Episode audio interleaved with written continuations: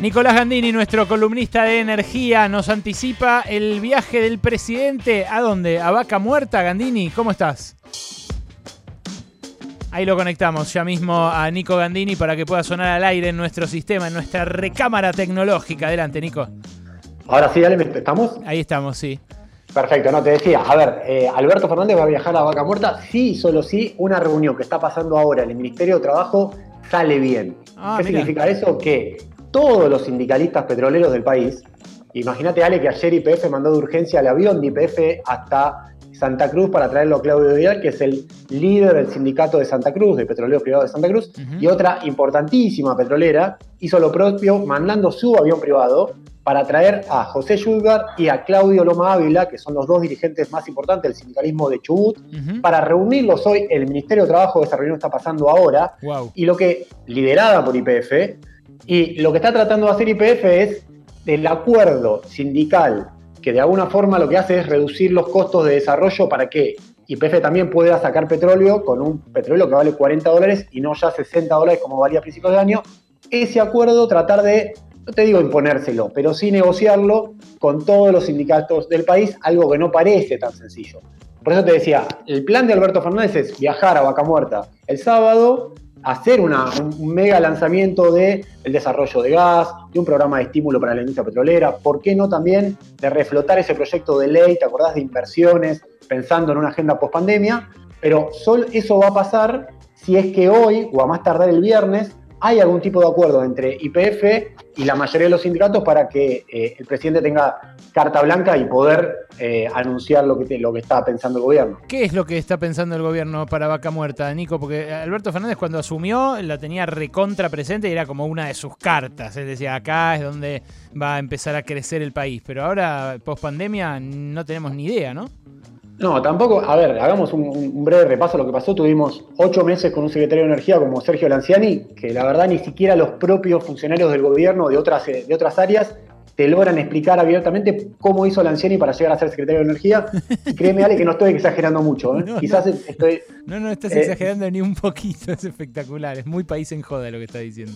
Y después, eh, el actual secretario, que es Darío Martínez, estuvo desde que se nombró informalmente, desde que el presidente lo anunció hasta que formalmente asumió el cargo, pasó casi un mes, o sea, 30 días pasaron exactamente, con lo cual el sector necesita alguna especie de reactivación y empezar a traccionar con una agenda positiva. Por eso lo que quiere hacer el presidente es, por un lado, anunciar un programa de estímulo a la producción de gas, eso mirando muy el corto plazo, porque si no el próximo invierno va a haber problema con el abastecimiento de gas. Cuando digo problema quiero decir que va a costar mucha plata del tesoro, muchos dólares, importar gas que la Argentina no puede producir localmente. Eso al gobierno lo, lo- lo está preocupando bastante.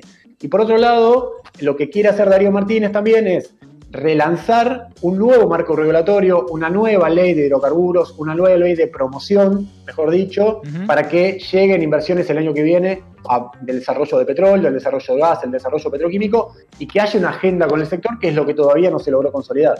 Mm, esto, Nico, eh, el, el- el- el acuerdo que se espera de los petroleros, eh, ¿encierra alguna flexibilización especial, eh, rebajas salariales? Los petroleros en general ganan bien, ¿no?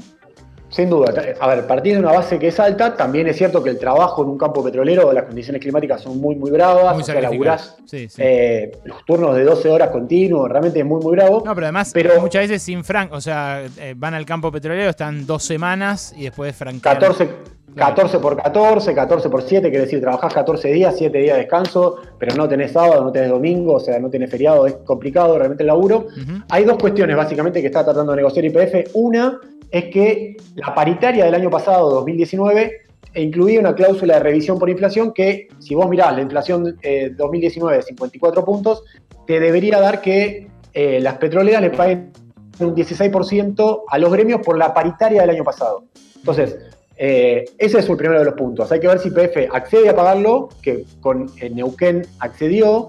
Lo que pasa es que hay una cuestión técnica que es que el resto de los gremios le está diciendo, bueno, pagame eso, pero además eh, en la paritaria 2020, 2020-2021, incluímelo también como una base de lo que vamos a negociar. Es una negociación muy compleja, porque, de vuelta, algún día si querés podemos hablar a fondo de lo difícil que es negociar con distintos sindicatos que son muy, muy fuertes en cada provincia, en Chubut, en Santa Cruz, en Neuquén, que no existe el, mejor de las espíritus colectivos entre ellos, cada uno también tiene su agenda, su discusión. Entonces, en este momento, eh, y a contramano por ahí la cuarentena y demás, el Ministerio de Trabajo lo que dijo es, bueno, no pudimos negociar vía Zoom, vía videollamadas y demás, vengan a Buenos Aires, fíjense de qué manera conseguimos los aviones para que vengan acá, negociemos y vean, veamos si se puede poner de acuerdo la industria, es decir, las empresas, con los gremios para destrabar esta agenda. Si esta agenda no se destraba, Alberto Fernández no va a viajar a, a Neuquén, por eso es tan importante. Bien, Nico Gandini, gracias por esto. ¿eh? Eh, lo que nos anticipaste la semana pasada de que retocaban ese impuesto y que podía llegar a subir unos puntitos la nafta, al final va a pasar a mediados de mes, ¿no?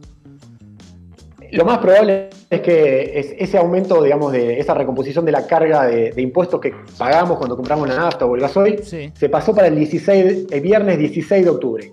¿Qué es lo que podría anticipar eso? Que vos el sábado a las 0 horas tengas una recomposición del surtidor de vuelta de un 3 o un 4%, pero de vuelta, me parece que también está atado a esta negociación, Ale. Esta negociación sindical mm. destraba todo. Muchas veces los periodistas que cubrimos energía no linkeamos lo importante que es la negociación de IPF y del resto de las petroleras con los sindicatos para destrabar eh, precio de combustible, para destrabar nivel de actividad, nivel de inversión. Eh, es una pata muy, muy importante. Clarísimo. Nico Bandini, gracias. Te esperamos el miércoles que viene. ¿eh? Abrazo enorme. Un abrazo.